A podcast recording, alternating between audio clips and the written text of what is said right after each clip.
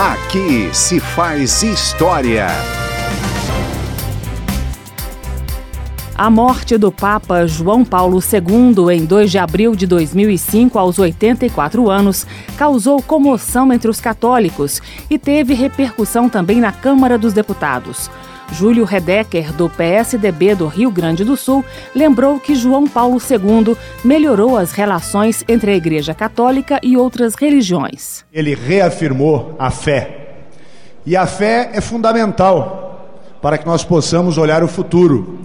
E eu quero registrar que nós precisamos, depois do pontificado de João Paulo II, que trouxe uma nova visão ao mundo de integração de todos aqueles que professam fés diferentes, mas que ele levou à confluência dos interesses e não à discordância, dizer que nós precisamos, como está em Hebreus 11, primeiro, continuar com muita fé e que o Espírito Santo possa ajudar os cardeais a escolher um Papa que dê continuidade a esse grande trabalho que ele realizou no seu pontificado, acreditando que a fé é o firme fundamento das coisas que se espera e a certeza das coisas que não se vê.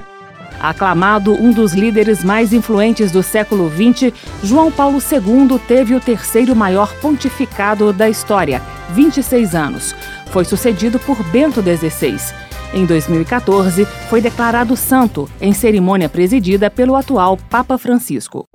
Aqui se faz história.